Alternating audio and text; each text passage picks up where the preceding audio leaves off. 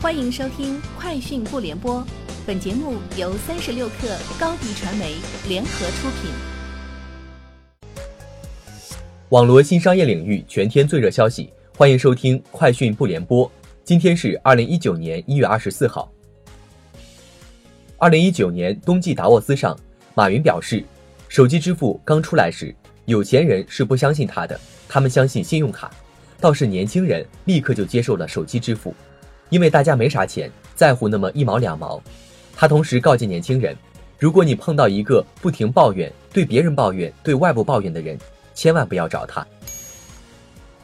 三十六氪讯，王鑫或将推出新产品丸子视频。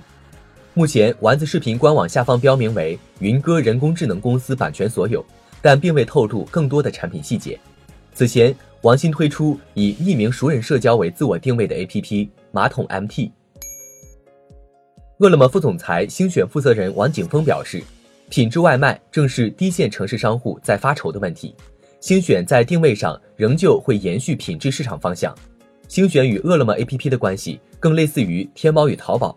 针对费率问题，他表示，饿了么与口碑整合之后，会为商家提供更全面的解决方案，费率水平会都低于竞争对手。三十六氪讯，针对今早较大范围故障，微信官方回复称。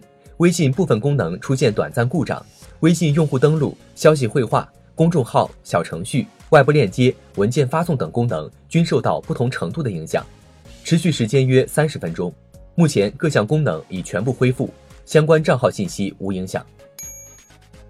一月二十三号，美团宣布摩拜将改名美团单车。摩拜创始人、未来董事长李斌在谈到此事称：“我给摩拜找了个好归宿，这已经不是我的主战场。”在我这里早就翻篇了，当然我不认为这是个好的 idea，但这是人家的权利。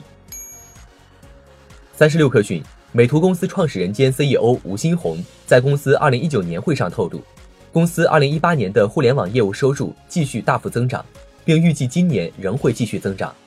吴新红称，最近这几个月，美图秀秀的社交数据有非常不错的增长，每个月都在创新高。华为常务董事。运营 BG 总裁丁云表示，华为可以规模商用，原因在于核心技术和关键性能上取得了突破，这样才能支撑规模商用。丁云指出，我就想看看对手什么时候才能够追上华为今天的数据。众多厂商都在部署 5G，这已经不是谁能做出来的问题，而是谁的性能更高，谁的功率更低，谁的设备更容易安装。三十六氪讯，滴滴今日发文称。根据滴滴出行平台数据预测，一月二十八号至二月十号期间，全国平均打车成功率预计将下降百分之二十。此外，滴滴宣布春节司机服务费拓展至二百六十八个城市，乘客需额外支付司机春节服务费，最低每单加一元，最高九元。春节服务费会全额给司机。